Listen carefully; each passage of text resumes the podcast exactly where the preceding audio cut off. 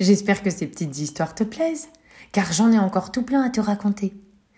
Nous avons visité les Amériques, nous avons fait un petit tour en Europe, et je t'invite et te propose d'aller découvrir l'Afrique.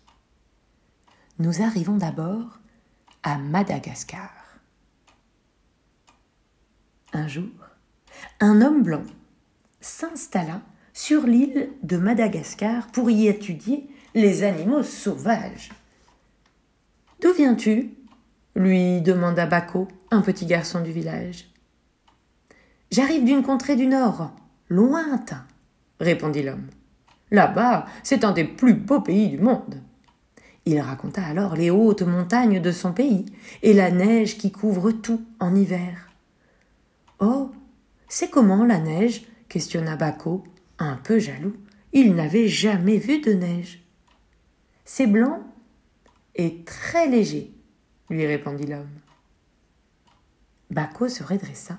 Il courut jusqu'à sa minuscule maison en bois, ouvrit une grande jarre posée sur le sol, il prit un peu de farine au creux de sa main et il se précipita vers l'étranger.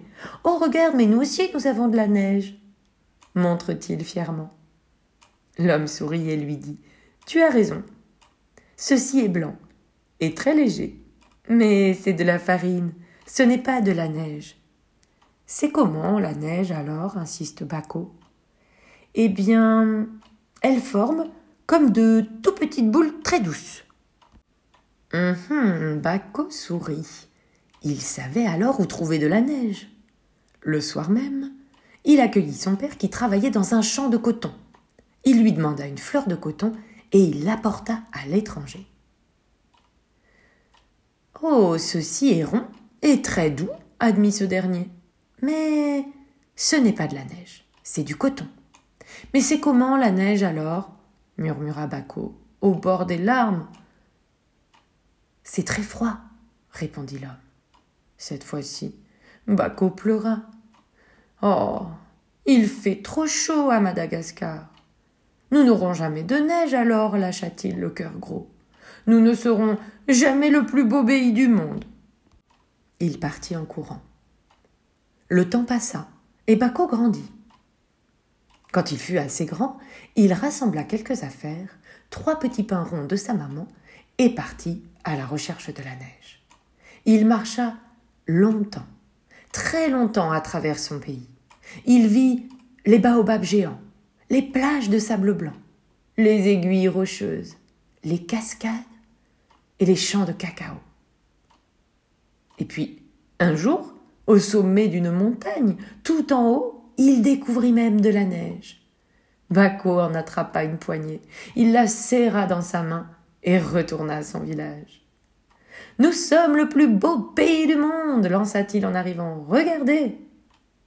Mais lorsqu'il ouvrit la main pour montrer son trésor aux villageois, la neige avait fondu, bien sûr. Il ne restait plus qu'un peu d'eau dans sa paume. Tu dis n'importe quoi, râlèrent les villageois.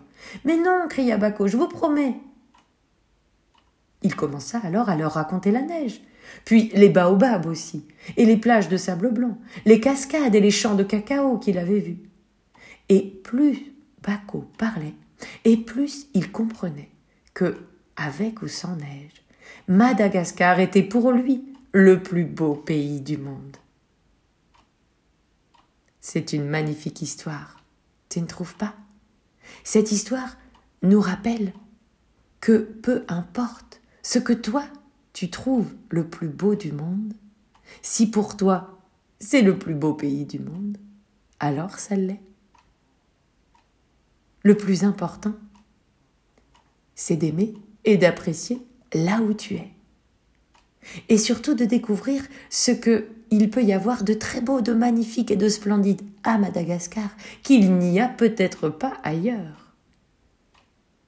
Car dans le pays que le monsieur trouvait le plus beau pays du monde là-haut dans le Grand Nord avec sa neige et ses montagnes, il n'y a peut-être pas de baobab, encore moins de plages de sable blanc, ni de cascades ou de champs de cacao.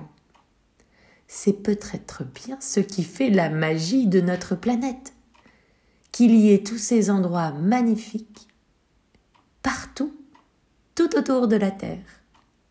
Chacun peut aller les découvrir et chacun peut trouver son plus bel endroit du monde.